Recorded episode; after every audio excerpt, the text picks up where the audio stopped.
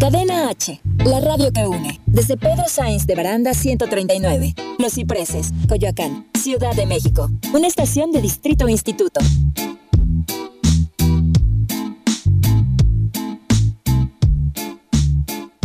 Las opiniones realizadas en el siguiente espacio son responsabilidad de quien las expresa. Cadena H Radio se deslinda de los comentarios o contenidos generados en el mismo.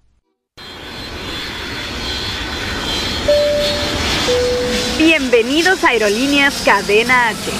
Sus capitanes Shende Yerter y Manuel Corta están listos para platicar hasta por los codos. Abrocha bien tu cinturón. Esto es Cagajo Show.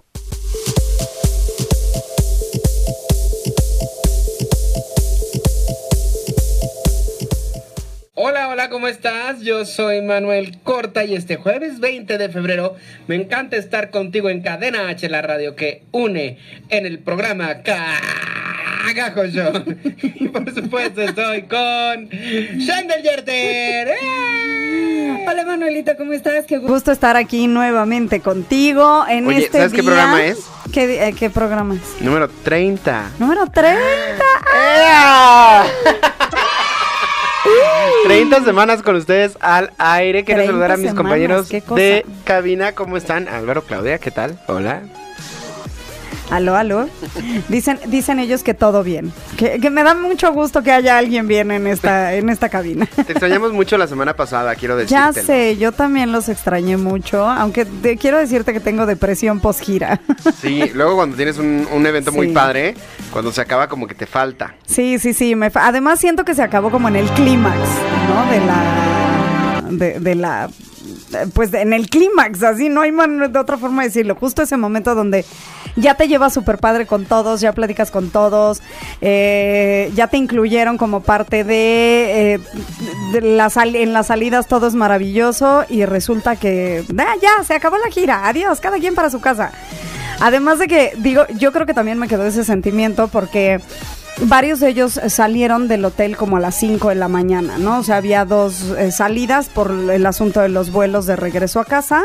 Y entonces varios salieron del hotel a las 5 de la mañana y nosotras, o sea, el equipo de, de- de las chicas y yo dijimos, sí, nos vamos a parar a las 5 de la mañana a despedirnos de ellos y todo, y cuál, o sea, No nos salió el cansancio y no hubo forma. O sea, yo creo que hasta rompí mi celular de que lo tiré así de, sonó el despertador y bye, ¿no? Y todo. Y ya que despertaste. Pero ya que desperté, sí, claro, me desperté No como a las. 6 de la mañana y ya sabes, en drama, así de, ¡ah, no puede ser! Ya no me despedí de nadie.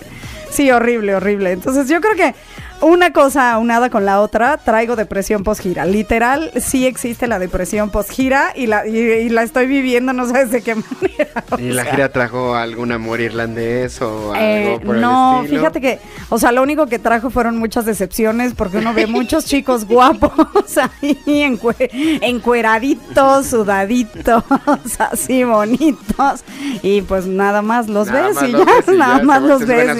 y se suben a su avión y se vuelven a ir, exacto. Oye, yo vi el, el espectáculo, qué bárbaro, nos invitaste y wow. O sea, qué show tan padre. Mi mamá salió así diciendo, es de los que llenan el alma. el- y a mi hermano que también es fan. O sea, bueno, con decirte que mi mamá se puso a bailar, según ella, baile irlandés. Entonces casi pisa un perro y se cayó de, de pompas. Mamá, saludos. Es, es un fenómeno que sucede, a todos nos pasa. Déjame Ah, decirte, también.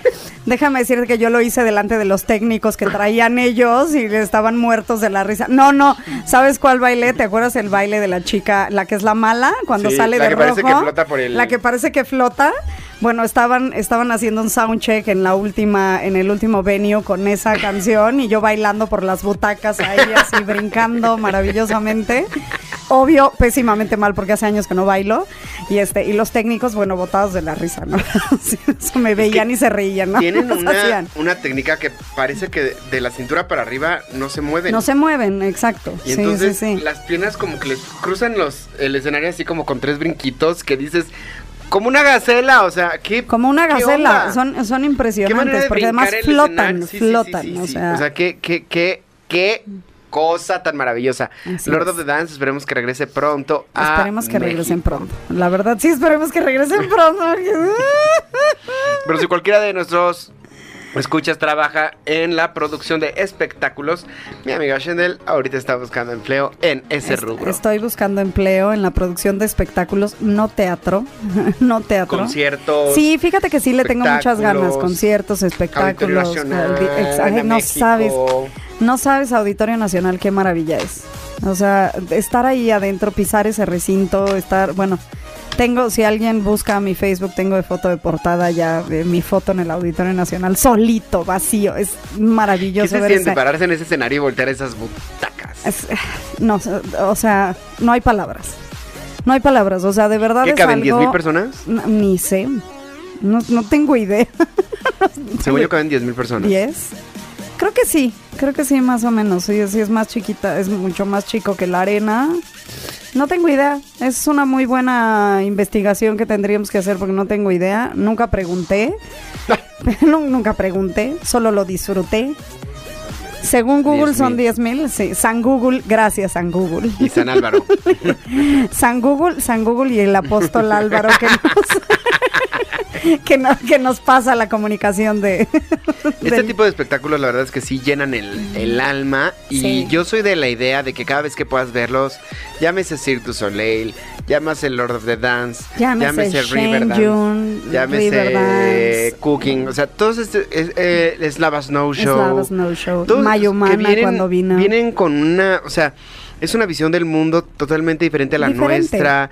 Te abre el- la cabeza a culturas nuevas, a formas de ver la vida, a formas de ver los espectáculos, colores, música, voces, movimiento corporal, o sea... Es otra cosa, porque tú lo puedes ver y decir, ay, es cualquier cosa, pero en realidad estás, por ejemplo, eh, Lord of the Dance, River Dance, cualquiera de estos dos, estás viendo un baile tradicional de ellos, o sea, es, es como ver bailar al ballet folclórico de Amalia Hernández, ¿no? El ballet folclórico de Amalia Hernández cuando viaja por el mundo es impresionante porque les estamos llevando un poco de nuestra cultura.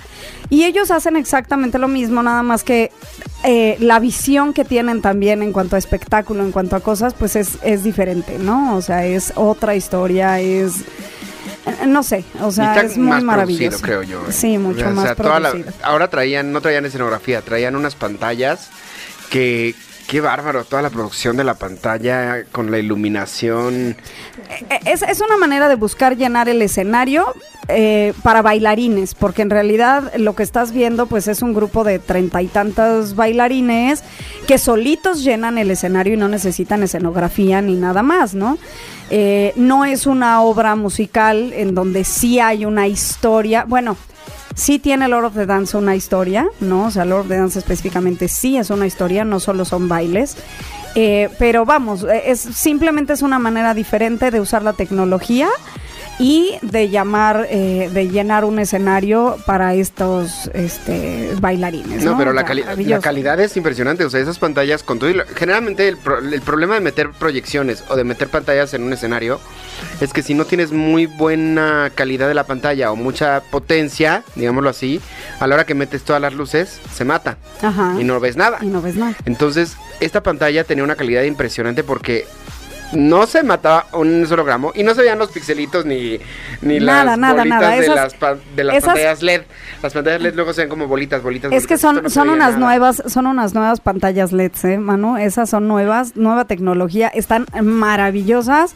Aquí en México ya las hay también, nada más que son carísimas. O sea, no caras, carísimas lo que No, les se te funde un foquito y se te arruina toda la Sí, pantalla. o sí, sea, sí, sí, es, es impresionante. Y además son pantallas que se colocan como en bloquecitos. O sea, no, no, no es como antes, ¿te acuerdas que antes se juntábamos como varias pantallotas y esta Sí. vez son como cuadritos como de un metro por un metro? Y entonces vas juntando los bloques, eh, se conectan entre sí y entonces también, si se te funde un cuadrito, Cambias ya no tienes que cambiar toda la pantalla, tienes que cambiar nada más un cuadrito, pero pues obviamente así, así es el Que costo por cierto de tenían un cuadrito pantallas. fundido del lado derecho. Tenían pero, un cuadrito fundido del lado derecho, pero... pero yo estaba en la fila 20 y desde la 20 no se veían, no se veían las separaciones. O sea, se veía pantalla como si estuvieras viendo la mejor Pareja. calidad del cine. O sea, no, no, no. Y unas animaciones con unos elfos, con unas hadas, con unos unicornios. Ah, sí, porque jardines, además la historia que traen de la historia de Dangerous Games específicamente sí es como muy este futurista. Ah, está padrísima. Es como sueños es que es una cosa bizarra, ¿no? sí. Yo entendí que era como la lucha entre los sueños y las pesadillas, Sí, sí, la lucha del bien y el mal, a fin de cuentas. Y pues el amor, que siempre está la chica por la que lucha y la chica que llega a romper La todo. chica, y- la chica rompe corazones, la chica, sí, sí, porque además se hace un trío ahí muy extraño. Que deja que te cuente que, eh, de- bueno, te- ya- yo aquí es pues te- de- sacando la vida de los eh, bailarines a relucir del, del espectáculo, creo que sí del que te tocó ver, eh, porque tienen varios, o sea, hagan de cuenta que ellos lo que tienen es, eh, hay varios lords, hay varias chicas malas, hay varios chicos, este, mm, que son el malo, o sea, vamos, no es uno solo. Y una cosa que también es maravillosa de ellos, que es algo que tendríamos que aprenderles aquí y, y va a estar bien difícil que se los aprendan aquí, allá no hay principales. O sea, nosotros tratábamos, o sea, para nosotros James Keegan era, James Keegan es el que es el heredero al trono de, de Michael Flatley. Nosotros lo tratábamos así como de, oh, James, sí, porque es la costumbre y es el eh, eh, lo que nosotros estamos acostumbrados aquí en México. Para nosotros el bailarín principal es él y entonces él es el lord y, y, bueno, y además es heredero al trono y casi casi tapete alfombra roja, ¿no? Y resulta que ellos tienen el concepto completamente diferente. O sea, James no tiene un camerino privado. James está junto con todos los demás. Lo mismo él que los otros tres lords y lo mismo las chicas que los otros. O sea, Sí, todos son una sola compañía. Sí, todos son una sola compañía, menos Michael Flatley.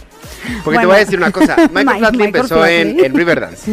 Y yo, lo que platicaba el otro día yo con mi mamá es que estoy seguro que fue un problema de que él dijo, no me estás dando tú suficiente porque yo quiero lucir más. Y que los otros le dijeron, no, papacito, te estás subiendo mucho, bájate dos rayitas. Y que le dijo, pero pues ¿quién te baila como te bailo yo? O sea, creo que va a haber sido como un asunto de ego ahí. La verdad, y él se separó y él hizo su propia compañía. Yo te apuesto a que si él, cuando él viajaba con la compañía del Lord of the Dance, él era el Lord con su camerino. Los Lords Pues, que ¿quién están sabe? abajo de él están con la compañía general. Te lo apuesto. Puede apuesto, ser, puede ser, pero Michael Flatley es un es punto y aparte. O sea, Michael Flatley ya Sí, baila ahorita es el creador del show y baila como nadie. Porque Sigue bailando como nadie. Sigue bailando como nadie, o sea, de- porque de- ah, James Keegan, oh Dios, qué cosa maravillosa, porque sí hay una diferencia entre él y los demás lords, pero definitivamente entre él y Michael Flatley todavía, todavía hay un puente. Es que Shendel está enamorada de Michael Flatley, pero No, no, no, estoy enamorada estamos de James en cadena H Radio, la radio que une.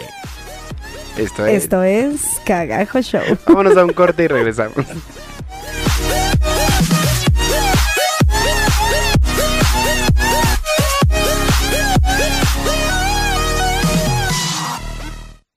Para hacer lo que quieras.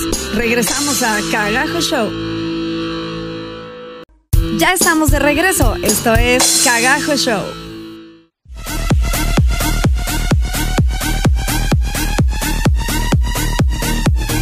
Después de esa larga, larga intro musical, estamos de regreso aquí en Cadena H, la radio que une, en Cagajo Show. Yo soy Manuel Corda y estoy con Shendel Yerter. Si ustedes quieren encontrarnos... ¿Qué, vas a decir? Me vas a comer, estoy seguro. bueno, le está dando un ataque de risa grande a Shendel, no sabemos por qué. Pero pues mientras quiero recordarles las redes sociales del programa Cagajo Show en Instagram y en Facebook. Ahí subimos mucho material y ahí nos pueden comentar lo que opinan de los episodios. Pueden también compartirnos porque ahí están los enlaces hacia Spotify y hacia iTunes, que es donde nos pueden descargar y nos pueden escuchar. Y tenemos las redes de la estación que son Cadena H Radio en Facebook y en Instagram. ¿Ya? ¿Tus redes sociales, amiga? Yo lo voy a decir, trataré de decirlo con calma porque a Manuel parece que le pusieron un cohete. o sea, no sé qué le pasó. ¿Estás bien, amigo? Estoy tratando de recuperar el Estás, tiempo. estás un poco acelerado. Estás un poco acelerado. ¿Todo bien?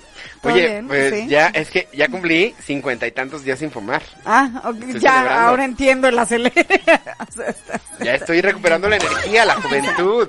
Está recuperando la energía, está dando, sí. Eso, eso es muy bueno, cincuenta y tantos días sin fumar, qué maravilla.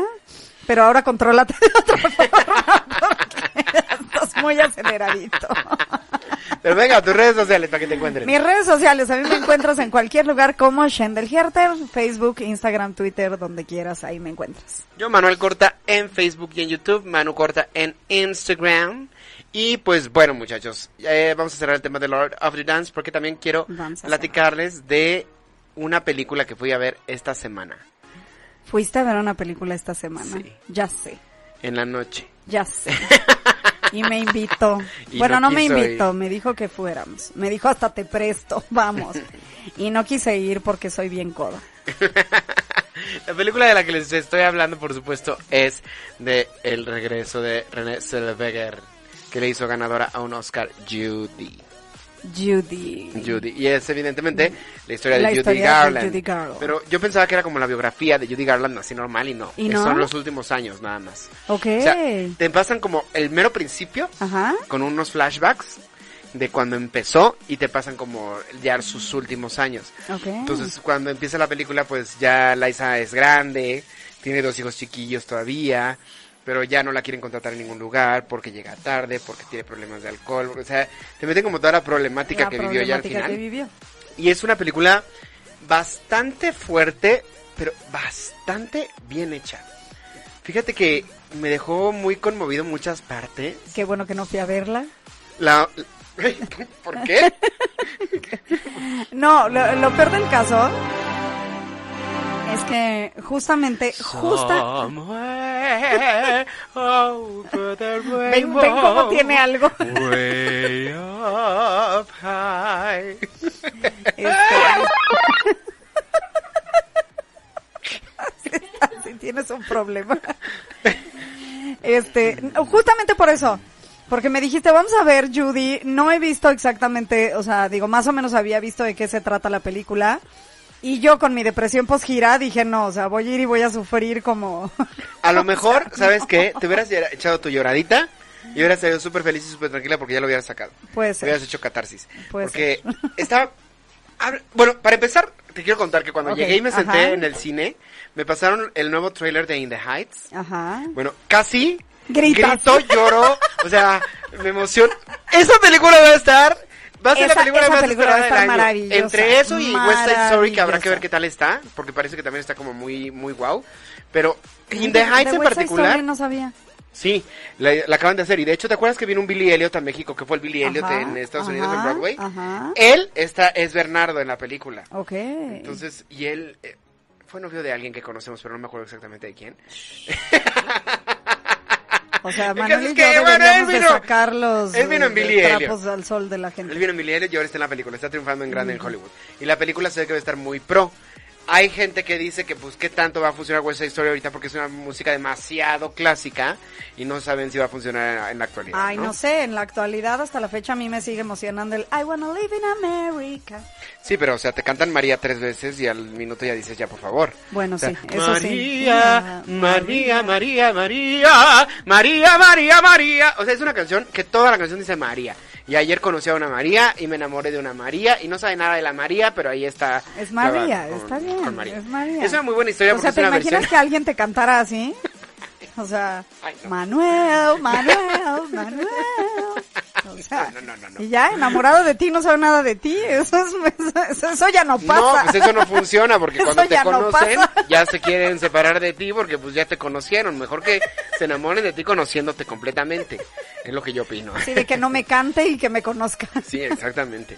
Pero bueno, el caso es que West Story vamos a ver qué tal está, pero In the Heights me movió muchas fibras, porque además eh, hay una frase que dicen en la película, que se ve que dicen en la obra de teatro también, que dice, cuando todo el mundo te diga que te rindas de tus sueños, sigue.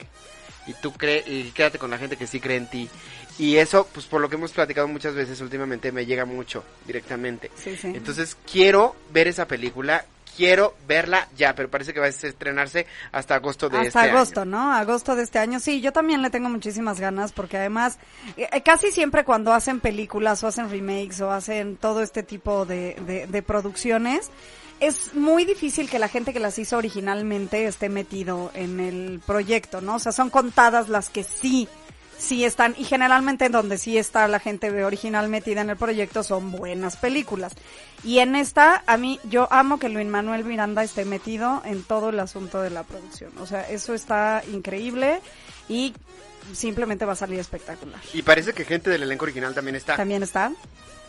Eso está padre. Yo creo que va a pasar un fenómeno muy parecido al que pasó con la película de Rent, que era muy fiel y que te explicaba cosas que no quedaban claras en el musical, te las explicaba la Te película. explicaba la Yo creo que va a ser ese rollo. Porque en la película de, Friend- de Friends, De Friends, no. de Rent, también era el mismo elenco que estrenó en el teatro, menos la que Menos hizo la Mimi. que hizo Mimi. Y la que hizo Joan tampoco era. Este, pero todos los demás eran los que estrenaron en el teatro, teatro. Entonces, eso le da una magia extra muy especial a la Sí. película. Pero estábamos hablando de Judy. Ah, sí, pero todo salió porque Manuel fue a ver Judy. Bueno, o sea, mis respetos por esta mujer. Cuando ella se hizo la operación tan polémica que le cambió completamente la cara, Ajá. este, pues sí creo que, que ella se perjudicó mucho en su carrera porque nosotros ya conocíamos a una René y estábamos enamorados de las expresiones de una René y tenía una personalidad muy específica que cuando se cambió la cara ya no era ella. O sea, veías a una mujer rara, más random, más Ajá, común Más común. no como ella que era única, ¿no? Y entonces esto parece ser que la llevó a una depresión, que ella misma entró en una depresión muy fuerte. Y Judy creo que fue una catarsis para ella, porque es un gran trabajo actoral. La última escena sí es de ponerte los pelitos chinitos y de querer llorar con ella. A mí no me sacó la lágrima, pero estuvo como a 3, A 2, 1 tres. de que saliera. Ajá. Y este. Y lo que me pasó también fue un fenómeno muy raro porque yo estaba viendo a Judy Garland. Eso es muy bueno en el punto que dices, ah, ya no estoy viendo a Bridget Jones, ¿no? Pero por otro lado es que estoy viendo a una actriz completamente desconocida, que estoy volviendo a conocer a través de sus nuevos trabajos, ¿sabes? Me pasó un fenómeno en que siento que ya no es ella. Eh, ¿No, no será que lo habrá hecho justamente por eso? Ay, pero desfigurarte, o sea, quedó muy Bueno, bien sí, ahorita ya, sí, ah, sí, porque creo que ya se hizo una, una cirugía correctiva. Ajá. Sí, que bueno, Pero- porque había quedado. O sea, Mira, hasta cierto Dejas de punto ser qué padre, tú. hasta cierto punto qué bueno, porque ya la pobre mujer la encasillábamos, todo el tiempo la veías en la película que la vieras y decías, ay, es Bridget Jones, ay, es la que hace Bridget Jones. Y Bueno, entonces para mí te era casas, Roxy. te casas con el, bueno, sí, Roxy. sí, pero no me digas que cuando no la viste, en- la viste en Roxy no dijiste, ay, es la chava de Bridget Jones. Sí, claro, pero bueno, a mí es que O porque sea. mucha gente tiene mucho problema con su apellido, porque no saben si es Sel- Selweger, Selweger, Selreger, Sel- o sea, mucha gente se conflictúa con eso. que según yo la pronunciación es como Selweger, Ajá. por ahí va, según yo, muchachos, es como alemán según yo su apellido. Bueno, como sea, pero Renés no hay muchas tampoco en el medio, entonces... Pero a lo que yo me refiero es que ella tenía una cara muy única y ahora ya se hizo una cara más genérica. Para esta película creo que le funcionó mucho, pero el punto es para cuántas ¿Para le va a cuántas funcionar. le va a funcionar? O Claro. si no va a pasar por el fenómeno de que todos tenemos como que reconectar con ella, porque con la persona que estamos conectando ya no es, ¿sabes? O sea, es una nueva persona, ya no es ella. O sea, sí siento que se cambió demasiado la cara. Pero su actuación, su caracterización, su todo está maravillosa en la película. Y Bueno, tiene... La vas a empezar a ver por lo buena actriz que siempre ha sido y no nada más porque era la chava de Bridget Jones. Yo creo Era que la sí. cara que conocíamos como Bridget Jones. Ahora sí se ve acabada. Sí se ve fregada. Creo que también es lo que quisieron representar Sí. con el personaje. Se Pero-. Pues, o sea, porque está O sea, demasiado pero ¿se ve el personaje o, o ella? Es que ¿Qué op- así, ¿Cuál es tu opinión a ojo de, de tendría crítico? que irme a tomar ¿Es un café con ella es- ahorita para decirte si es ella o es el personaje, porque ahí se ve ella acabada. Ok, ok, ok. O sea, física, es como Joaquín Phoenix cuando hizo el Joker. Ajá, ajá. Físicamente era muy delgado, muy acabado, se veía la piel hasta seca, o sea, cosas que ya no son caracterización. Sí, sí, o sea, sí. que ya es... Ahí hay algo. Y es que lo que pasa es que Judy Garland parece que tuvo muchos problemas de peso también. Entonces, desde que estaba chiquita, en la Metro Goldwyn Mayer, me parece que son los que Ajá, sacaron el. Mono de Dios, Sí, creo que sí. el mero mero, que te sacan como un asunto como de abuso sexual también y de aprovechamiento ahí, pero está como como escondido, o sea, está como sugerido, pero muy bien sugerido, Pero, me ajá. parece. Es como muy tapadito. Ah, Pero como que sí te lo ponen, o sea, como que sí era, abusaron como de ella un poco. Y este... Una de las cosas que le hacían es que no podía comer. Mientras ella estaba haciendo Dorothy, Ah. la tenían a agua y pastillas. Y nada de eh, sonidos puro líquido porque pues otras niñas podían ser Dorothy porque le decía, hay otras niñas más guapas que tú, hay otras niñas más bonitas que tú, hay otras niñas mejores actrices que tú, todas son mejor, más talentosas que tú y todas podrían estar haciendo Dorothy. Lo que tú tienes diferente es tu voz. Entonces tú eres mi consentida, mi querida Judy, entonces este te tienes que cuidar. Y le pusieron unas institutrices, por lo que yo creo que era menor de edad, yo creo que tendría como unos 15, 16 años cuando la hizo. Y este, y la tenían a base de agua y pastillas, no podía salir, no podía convivir con la gente, o sea, sí creo que vivió una vida muy desastrosa. Y esto me recordó mucho al libro de Divas Rebeldes que estoy leyendo, Ajá. porque todas las divas, curiosamente, que están en ese libro también, vivieron una vida muy solitaria, como ella. ¿No está ella en ese libro? No. Incluso Judy No sé por qué tenía la idea. Ajá. solo tiene una escena en esta película con Liza y por la escena te das cuenta como que le tiene celito profesional. O sea, como que no es una mamá de mi vida, mi amor, sino qué como que te das cuenta como bueno que... Ajá. Liza llega y le dice, ay mamá, voy a tener un... Qué bueno que me visitas, ma. Este, voy a tener un show la próxima semana. Y su primer comentario es, ay, ¿y no estás muy nerviosa al respecto? Y la otra, no, ¿por qué iba a estar nerviosa? No, no sé. O sea, yo, yo lo estaría... No, no, no estés nerviosa, ¿sabes? O sea, como que se le nota un celito profesional, como celo a la juventud, celo al éxito, celo Seguramente, al- pues también estaba muy joven, ¿no? Creo, cuando tuvo a Judy. a Liza. A Liza, digo. Ajá, cuando Judy tuvo a Liza. Eso, por eso. Sí, o yo sea, creo que estaba sí. muy joven, ¿no? Porque, pues, murió a los 47 años. Sí, sí, O era, sea- era- muy chica cuando tuvo a Judy, entonces obviamente pues debe de haber habido por ahí un... digo, cuando 47 tuvo a años es joven. Muy joven. Morir a los 47, what the fuck, ¿no? Pero vaya, yo les recomiendo mucho que vean esta película. Ya casi no está en ningún cine. Van a tener que buscarla con mucho trabajo. Pero sí todavía hay horarios donde lo encuentran. En Cinepolis Universidad está en tres horarios. Uno VIP y dos normales. o sea, sí se encuentra todavía. Sí Igual vale la a lo mejor, o sea, sí, chequenlo porque a lo mejor la quitan hoy sea el último día, eso sí puede ser. Ah, sí, porque los jueves cambian la sí puede cartelera. ser, los jueves cambian la cartelera, o sea, bueno, ya mañana hay cartelera diferente, entonces Mañana chequen. Si pueden chequen si vayan, está vayan y si no, hoy todavía la encuentran, si tienen tiempo, váyanse a dar una vuelta porque sí es una película que van a- vale mucho la pena ver. Ay, sí. Y además, pues creo que vale mucho la pena ver también esto que dices de Renée Zellweger, ¿no? O sea, Es que su actuación, te lo juro, es muy buena y es muy conmovedora. Te identifica en muchos, en mucho, como en la parte humana con ella. O sea, está, está muy bonita, sí, sí la recomiendo mucho y sí creo que se tiene que volver un, un clásico del cine. Eh, No es tan tal cual una película musical, tiene cancioncillas, Ah. pero es más como una biográfica de los Biográfica últimos años de, de Judy los- Garland. Entonces vayan a verla, vayan Está a verla, la recomiendo vayan. mucho. Vayan, vayan a verla, sí, porque vale mucho la pena. Judy fue una gran estrella en su época y bueno, creo que la película por la que más la recordamos es por El Mago de Oz. Pero pues está padrísimo ver también todo lo... A, a dónde te llevan esos excesos además, ¿no? Porque empezar tan chico eh, se teme siempre, ¿no? Digo, creo que creo que hay muchos, muchos actores que hemos conocido que han empezado niños y algún problema eh, de eh, drogas han tenido, de alcoholismo, de lo que sea, ¿no? O sea, Es creo que aquí, por ejemplo, una el de sus empezar tan chico, eh, te- es este llegaba esta, o sea, terminó un show un showzazo no y está llorando en el camerino entonces entra una chica y le dice estás bien y le dice sí este déjame en paz. Y le dice oye lo hiciste maravilloso. Y le dice sí pero qué tal que no lo puedo volver a hacer o sea ya era tanta su su problema aquí Su arriba problema, que ni eh, siquiera sabía si era capaz de volver a repetir el éxito que ya había repetido claro. Sí, pero bueno, ¿qué te parece si nos vamos a un corte, Manuelito, para regresar a hablar de nuestro tema maravilloso principal? Ya quiero que me cuentes porque Manuel por fin vio Star Wars. tan tan tan tan tan tan Entonces, tan, tan. Vámonos a un corte, esto es Cagajo Show. Estamos en Cadena H Radio, la radio que une.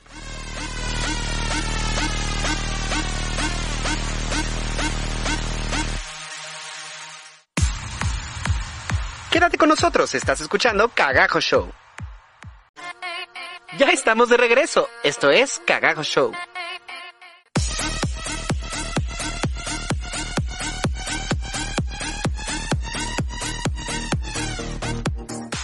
Tan, tan, tan, tan, tan, tan, tan, tan, tan. Bueno, antes de que empecemos a hablar del tema, sí quiero decirles que vamos a tocar spoilers a más no poder.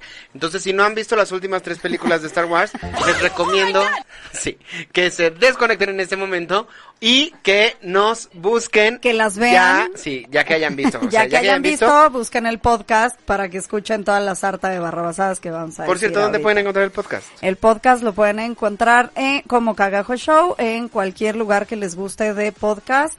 Eh, eh, estamos en Spotify, estamos en eh, Google Podcast, estamos en iTunes, whatever. estamos en whatever que lo quieras encontrar. Solo búscalo como Cagajo Show y ahí nos puedes encontrar.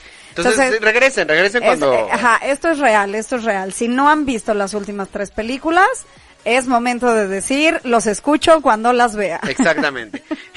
y si no, nos vemos la, siguiente semana aquí en. Bueno, ya, están avisados, ya empezaron los spoilers en este momento. Shendel, por fin vi las últimas tres, quiero que me des tu opinión general de las tres, por favor. Eh, ok, opinión general de las tres. La primera es muy buena. Me gustó, creo que eh, justamente tenía una continuación. Bueno, nunca me gustó Rey, o sea, Rey en sí, eh, tengo un conflicto muy fuerte con ella. Y no tanto por, eh, eh, por otra cosa, eh, más que por el simple hecho de que pusieron a una heroína en la época en la que todo mundo empezó a poner heroínas. Y entonces eso es algo que a mí me desesperó bastante. ¿No? O sea, yo sí llegó un punto en el que dije, maldita sea, porque, o sea, soy, siempre lo he dicho, no es que esté en contra de, eh, pero soy mujer, me gusta, este, que nos valoren y que nos respeten y todo lo que todas las chicas, eh, piden al respecto, pero sí llegó un punto en el que dije, maldita sea, cagajo, todo mundo es mujer ahora, todos los superhéroes, eh, en Marvel mujer, en este mujer, el otro mujer, entonces, sí me pasó que eh, con ella ah, no tenía la fuerza necesaria o que yo hubiera querido para un personaje como ese. Eh, pero bueno, fuera de que tuve un conflicto con Rey específicamente, lo mismo pudo haber sido mujer que pudo haber sido hombre, sí.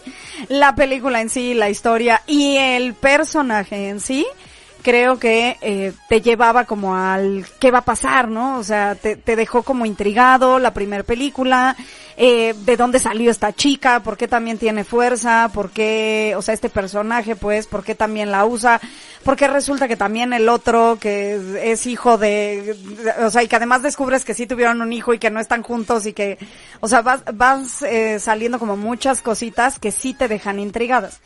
La segunda película dije, ya valió todo el asunto que hicieron y bueno, creo que como todos los fans, todo mundo odió la segunda película, ¿no? O sea, la segunda película más que darte respuestas, te dejó más interrogantes, pero como interrogantes en, en, en, en mal, en mal, ¿sabes? O sea, sí, más que decir, este, ¿por qué pasó esto? Decías, ¿por qué demonios el director hizo esa burrada? ¿Sabes? Entonces creo que sí todo el mundo fue en contra del director. Y para la tercera película, eh, algo que es maravilloso es que regresaron al director de la 1. Obviamente el director de la película 1 tenía una línea, sabía para dónde quería llegar, entonces él encaminó la película, la primera de estas tres últimas películas hacia un objetivo. Eh, de repente en lo dos, en la 2 lo quitan, obviamente ese objetivo ya no se cumple, se corta, lo truncan, hacen otra mafufada y en la 3 él regresa y creo que sí logró recuperar todo lo que en la 2 dijimos, "Eh". creo que él logró eh, recuperarlo, volvió a encaminar en la película la línea que él la quería llevar y simplemente creo que terminó de la mejor manera que pudo haber terminado. O sea, Yo no- te voy a dar mis opiniones generales de las tres películas. En efecto, la primera película me parece una gran película.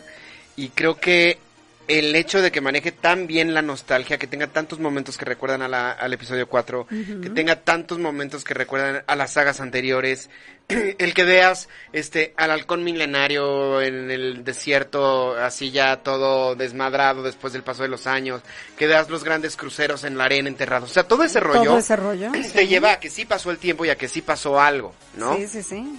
Me pare pero hay mucha gente que dijo, es una copia de la primera, de la cuatro, que no sé qué. Y eso es lo que hizo dudar a, George Lucas, según he estado investigando, y eso es lo que lo hizo cambiar de director. Lo que me parece muy raro es que J.J. Abrams fue director de la primera y de la tercera, pero sí, sí produjo también la segunda. O sea, sí estuvo involucrado. Pero en efecto, el director de la segunda dijo, todo lo que me diste no me sirve y yo voy a crear mi propia versión, que fue lo que Ajá, hizo que nos fue, pareciera ¿eh? tan incoherente todo y que muchas cosas no, no fueran como con la fidelidad de los personajes originales. Porque si te pones a pensar, o sea, es épica la escena final de la primera en la que Rey se encuentra a Luke Skywalker parado en el risco y le extiende el láser. O sea, es de piel chinita. Es de, he estado esperando 20 Este, años 20 por años este momento. esto, sí. Y de repente empieza la quinta, se regresa esa escena y agarra a Luke y avienta el láser para atrás. O sea, Sí, es la sí. manera más, es el statement más grande de decir, esto no tiene nada que ver con lo que había antes de mí. Exacto. Porque toda la primera película fue un homenaje a las anteriores. A las anteriores. Y la quinta fue un, aquí se acabó muchachos y aquí empieza un nuevo, una nueva vertiente para que no vayan a pensar que esto es predecible. Y, y fue algo, y fue algo que creo que todo mundo, o, o los fans justamente se quejaron por eso, porque decían, es que está bien que sea algo nuevo, que en primera no es algo nuevo, porque las historias, o sea, la, la línea de las historias, esto George Lucas ya lo tenía pensado hace años, años, hace milenios ya lo tenía pensado. A lo mejor no cómo la iba a terminar o cómo lo iba a hacer tal cual, pero de que él ya sabía que quería hacer algo así, ya lo tenía predestinado. Entonces, siento que la 2 lo que hizo fue como, ah, ya no me importan los fans anteriores, ahora voy a agarrar al público nuevo. No, o sea, quiero capturar al público nuevo. ¿Y cuál vas a capturar al público nuevo? No vas a hacer más películas, en la 3 se acaba, ¿de qué hablas? No, o sea, todavía dijeras, bueno, de aquí vamos a sacar otras 80, porque en realidad la historia ya no continúa. Todo lo que vamos a seguir viendo de Star Wars es lo que sucedió entre la 1 Por ahora. y la 6. Por ahora, y antes de la 1. O sea, pero eso es por ahora. O sea, porque a lo mejor en 10 años sacan con que van a sacar la parte 10, 11 y 12, ¿sabes? Ah. Pero Ya lo dudaría bastante. creo yo que sí fue un gran problema porque lo que quisieron hacer fue romper completamente, pero al mismo tiempo sin, o sea, sin perder a los fans y sin perder la esencia, y se hizo una mezcolanza que no tiene ni pies ni cabeza. Algo que tienen las sagas anteriores es que tienen muy definido eh, como el camino del héroe.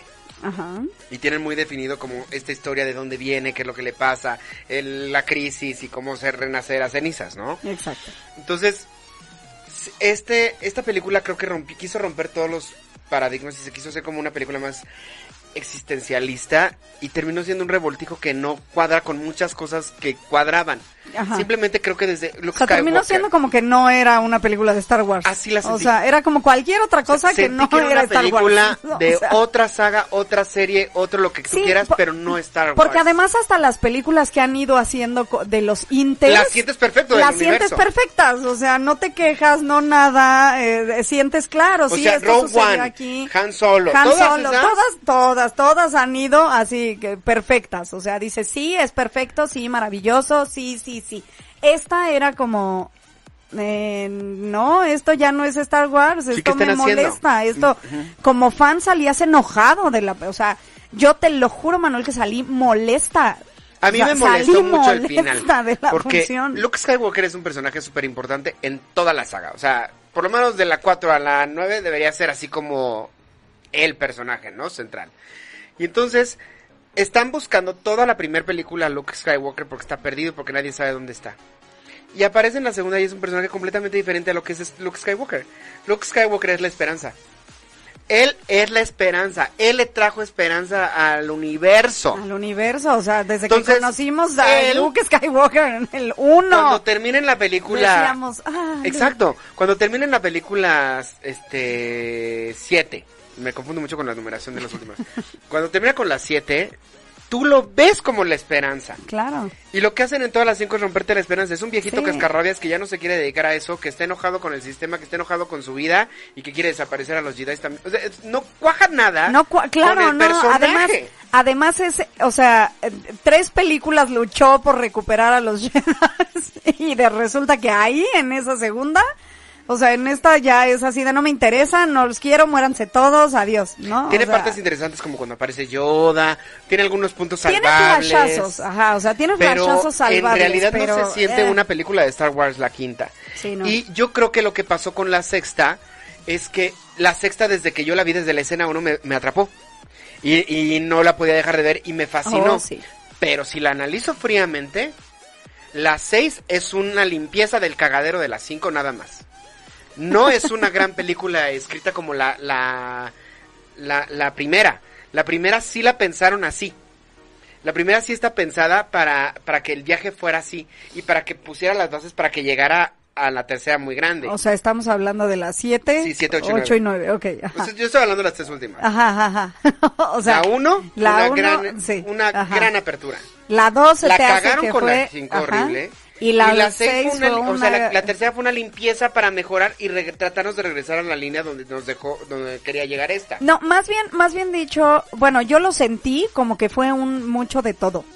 O sea, porque de hecho es una película que te mete, si te fijaste, demasiada información en muy poco tiempo. Es que ese es el problema. Entonces creo que lo que sucedió ahí fue que J.J. Abrams trató como de recuperar todo lo que el otro le había Destruyó. regado y, y volverla a encaminar hacia donde él quería llegar, porque hasta donde eh, me queda clarísimo, o sea, el final de Star Wars a mí me deja clarísimo que fue un cierre, por eso te digo que no creo que haya otras después. O sea, fue un cierre y es donde, y en esta película entiendes, y si no lo habías entendido porque no te había quedado claro, toda la parte de espiritual que Star Wars maneja en esta película te lo dejan súper claro. O sea, súper claro. Entonces yo, yo la sentí como el cierre. O sea, este es el cierre perfecto de lo que Star Wars siempre quiso decirte, de lo que Star Wars siempre te quiso dar a entender. Sí, que en realidad Star Wars siempre te quiso dar a entender, en todo lo negativo hay un positivo y en todo lo positivo hay un negativo. Eso desde la película número uno. Desde la uno siempre Star Wars te, te, te llevó a eso, te llevó al, al, al, al equilibrio, ¿sí? A- tiene que haber un equilibrio en la vida. Entonces, todo, todas esas cosas, equilibrio naturaleza humano, equilibrio máquinas humano, equilibrio, o sea, todo eso creo que queda clarísimo en esta película. Entonces, yo digo que J.J. Abrams sí logró llegar al clímax que él quería llegar, sí logró llegar al cierre que él quería llegar, pero nos tuvo que meter muchísima información en dos horas para salvar todo lo que todo lo que en la otra no. Yo quiero suponer que si él hubiera seguido las tres películas, a lo mejor hubiéramos visto este desenlace pues simplemente más holgado y con más detalles o con más cosas, pues, no, o sea, me da como esa impresión. Yo, no, yo sí creo que es una película muy apresurada. O sea, es, es muy buena como, como fan verla, en el, pasarla en el cine, pero es apresurada. Sí, sí, sí. es una, sí. es querer, querer corregir todos los errores en esta. Sí, Entonces lo que siento Sí, es porque que- ya no hay más. Porque si no los corriges en esta y no cierras en esta, ya no hay más. No, porque es la única oportunidad que tenían de recuperar a los fans. Porque hacen un cagadero como en la quinta sí, bueno, y pierden a la, mitad, a la mitad del fandom. Adiós. Entonces, es una película muy apresurada y es una película que, que es un es simplemente tratar de reconstruir y de limpiar el cagadero, creo yo. Entonces, creo que ahí la regaron porque no fue como una saga perfecta. Porque la 1, la 2 y la 3, cuando es toda la parte de Anakin, es perfecta. Claro. O sea, es la manera perfecta de llegar al Darth Vader y de llegar al inicio de la cuarta. O sea, no hay otra forma de haber hecho esa película Sí, sí, pero, pero, pero todo es por eso. ¿Qué es lo que hablábamos? Todo se centra en un personaje. La, u- las primeras tres se centran eh, todo en Luke Skywalker y en la evolución que Luke Skywalker tiene desde no ser nada hasta ser el Jedi en el que se convirtió. Las otras tres, las siguientes tres que nos hablan del papá de Luke Skywalker te enseñan desde que es nada, un niño cualquiera, hasta que se convierte en el eh, horroroso Darth Vader al cual amamos todos, la, la mayoría amamos a Darth Vader, entonces se convierte en eso. La última, o sea, la última Rey no tiene ni pies ni cabeza, ¿sabes? Sí tiene, o sea, pero tiene, es que pero es está como revuelta entre mil cosas entre más. mil cosas más. Simplemente su personaje antagónico, pues ni es tan malo ni es tan bueno. tan bueno. Y la quiere jalar. O sea, es, es una cosa, es un revoltijo, porque está el, está el héroe entre los dos. Y hay otro personaje por ahí. O sea, eso no está tan, tan descabellado, pero hay otra serie de personajes ahí que aparecen que dices No, claro que les está- quieren dar la importancia que tenían que tener y no se las están dando. Pero esto se está poniendo muy intenso. ¿Qué te parece si nos vamos a un corte y seguimos intenseando después del corte? ¿Te parece? Vámonos. Vamos a un corte. Esto es Cagajo Show. Quédate con nosotros, estás escuchando Cagajo Show. Ya estamos de regreso. Esto es Cagajo Show.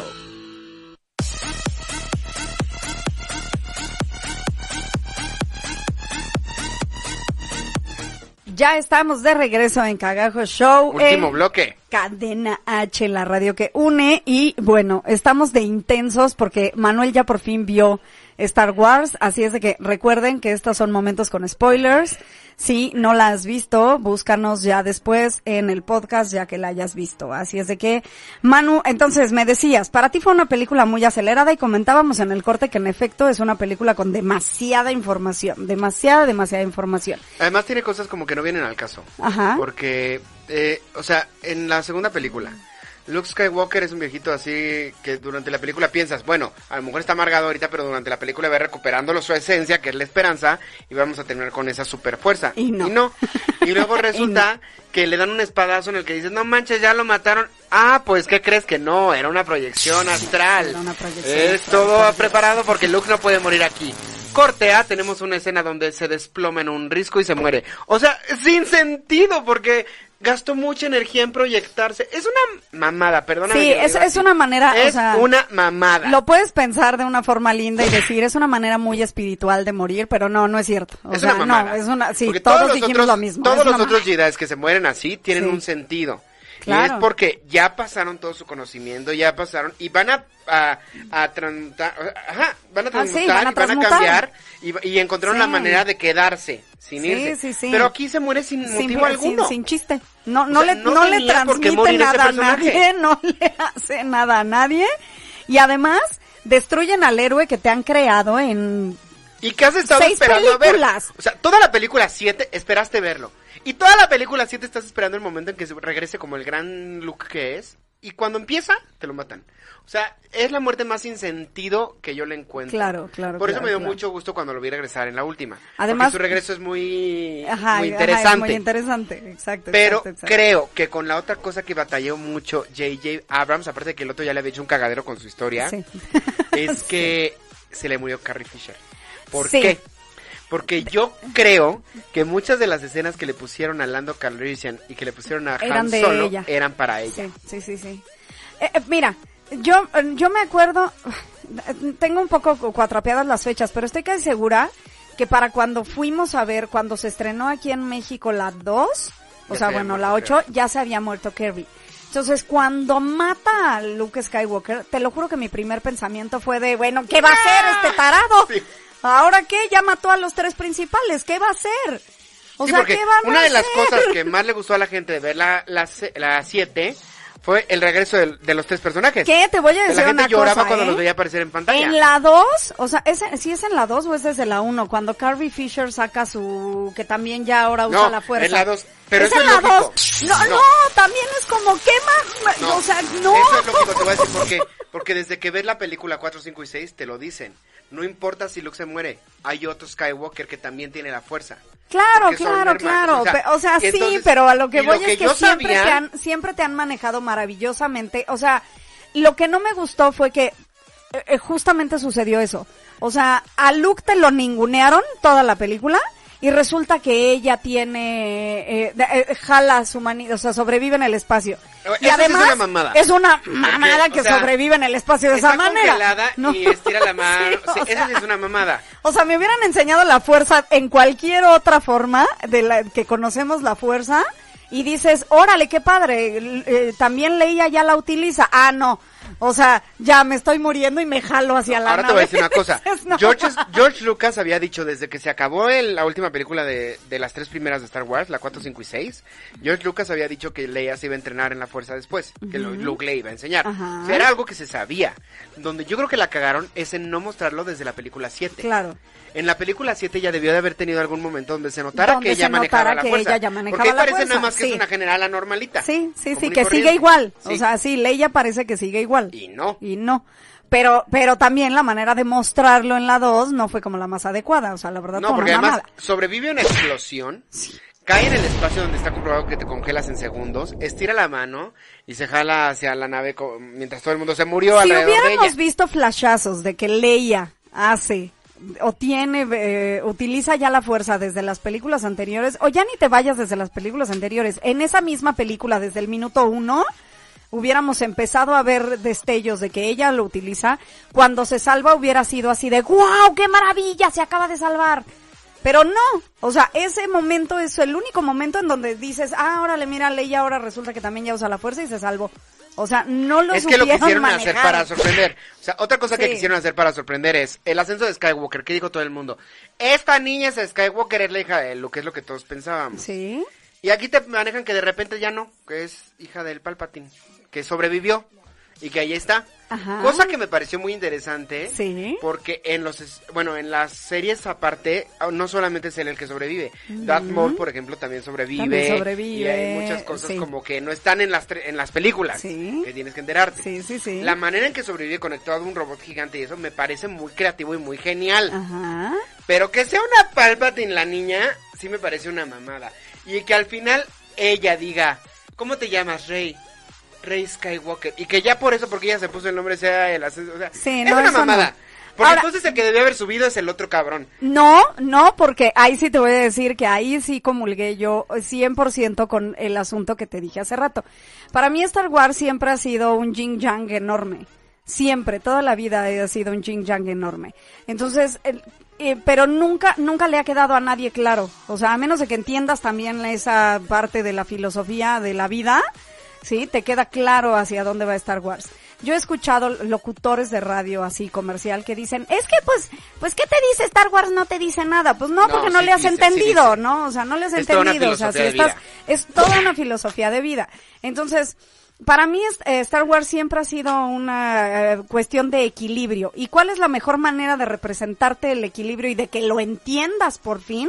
Es ponerte que en todo lo negativo hay un positivo y en todo lo positivo hay un negativo. Y fue lo que hicieron aquí.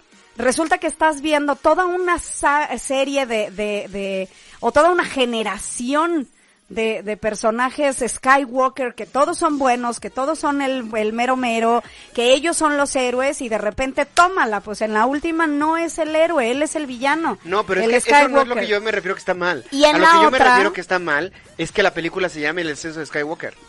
Porque la película Ah, tiene sí, claro. todo menos, el ascenso, de Skywalker. Sí, sí, sí. O sea, el nombre de la O sea, película en haber sí, sí. el regreso de los El Jedi, regreso de las los Jedi Jedi, sobreviven, sí, no sé. este, el regreso de Palpatine, Sí, hasta no sé. encontramos el equilibrio, O sea, hubiera sido el lindo. equilibrio en la fuerza. el equilibrio en la fuerza. el equilibrio en la fuerza. Pero el ascenso de Skywalker ascenso de es, un número Skywalker, para, no. es un nombre para vender. Sí. Para que toda la gente que en la uno diga, no, espérate, espérate, Álvaro, no nos cortes así. espérate.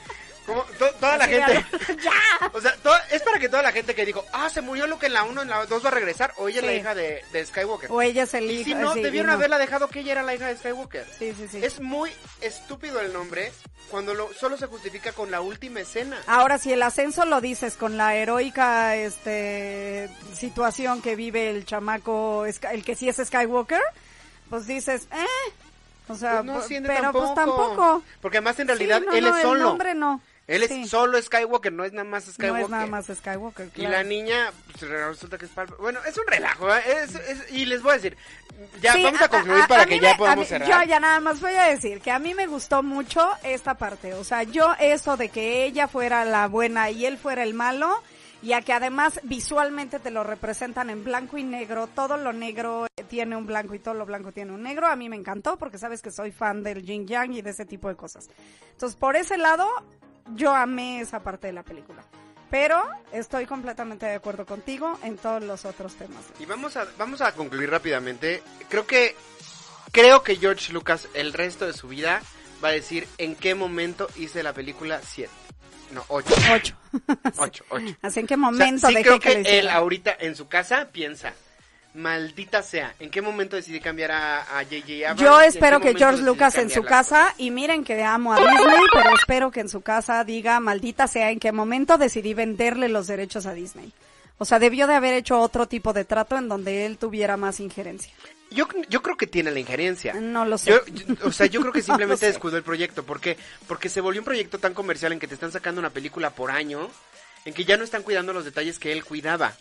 O sea, Es eso. sí creo que tienen que, que ponerle un freno Es eso, o sea, es y analizar comercial. bien todo lo que están haciendo. Es comercial, o sea, Disney, que amamos a Disney, Disney ya lo hemos platicado hasta con las películas de las princesas, ya no le están poniendo el corazón que se le ponía No, antes. ya es pura mercado. Y entonces lo que están haciendo con Star Wars fue exactamente lo mismo. Dejaron de ponerle el corazón que George Lucas le ponía a cada una de sus, de sus películas y de sus proyectos.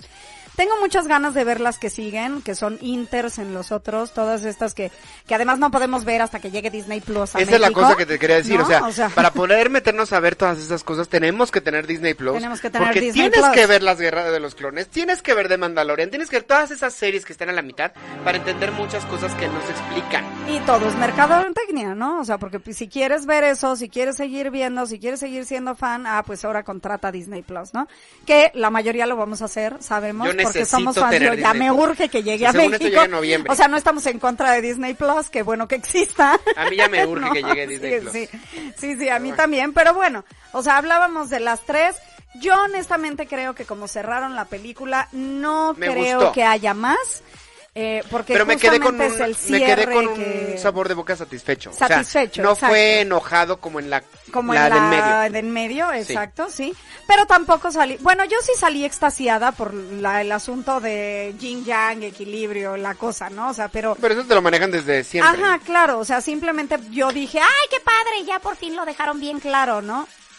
Pero la realidad es que como fan, no todo mundo salió extasiado, todo mundo salimos con el, qué bueno, qué padre, y vamos a ver qué más nos trae. O sea, a mí me gustó mucho, yo espero, espero que no sea la última, si es la última, no sé, o sea, si está dentro del canon, no, no estoy como con ese, esa problemática Ajá. interna que creo que me va a durar el resto de la vida, de que no sé si me encantan o no me encantan, Me encantan, pero creo que cerraron bien. cerraron, Y cerraron bien. Se nos acaba el programa, quisiera- o sea, esto nos da para platicar creo que mil horas. Mil horas, tres programas. Es Pero- que Star Wars es, bueno, vamos. Les recuerdo que nos pueden escuchar en Spotify y en iTunes, que en las redes sociales de la estación es Cadena H Radio, en, en Facebook y en Instagram. Las redes sociales del programa son Cagajo Show en Facebook y en Instagram. Yo estoy como Manuel Corta en YouTube y en Facebook y como Manu Corta en Instagram. Y a mí me encuentras como Shendel Herter en cualquier red social. Estamos en Cadena H, la radio que une.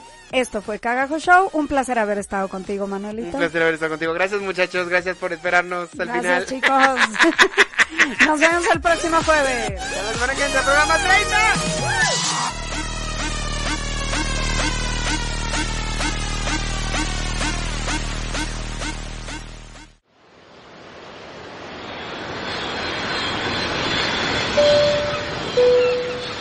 Atención pasajeros, esperamos que hayan disfrutado de este viaje. Les agradecemos por haber volado con Aerolíneas Cadena H y los esperamos en la siguiente emisión de Cagajo Show.